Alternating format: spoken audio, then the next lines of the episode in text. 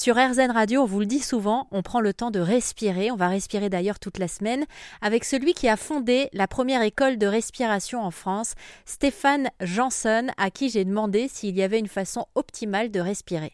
Il y a effectivement un schéma respiratoire euh, plus euh, efficace quand il s'agit d'être euh, posé au repos sans, besoin de, trop d'activité.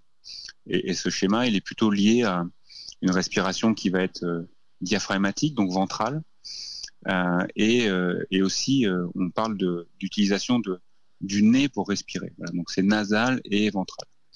Maintenant, on peut varier. C'est-à-dire que effectivement la respiration buccale au quotidien est, plutôt à proscrire parce qu'elle est en général source d'activation de la cage thoracique.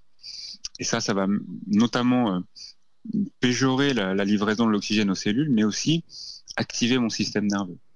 Donc ça va me mettre dans un état un petit peu de d'activation, de mobilisation, un peu permanent. Et donc ça, c'est quelque chose que je vais pouvoir, euh, au contraire, relâcher avec une respiration profonde, lente, nasale et plutôt diaphragmatique. Un grand merci encore euh, Stéphane. Je rappelle que vous avez fondé l'école de la respiration et tout au long de cette interview, je vous ai entendu respirer en plus. Oui, alors quand, je parle comme ça, j'essaye de placer une respiration nasale parce que déjà ça me permet de marquer quelques pauses et puis, euh, et puis de, de rester en conscience de cette respiration parce que le filet, le filet d'air qui, qui est au contact de mes narines me rappelle et me ramène euh, dans, euh, dans, mes pensées et dans mon corps. Et si jamais vous voulez vous former à la respiration et en apprendre davantage sur la Breathing Academy, la première école de respiration en France, vous pouvez aller faire un tour sur erzen.fr.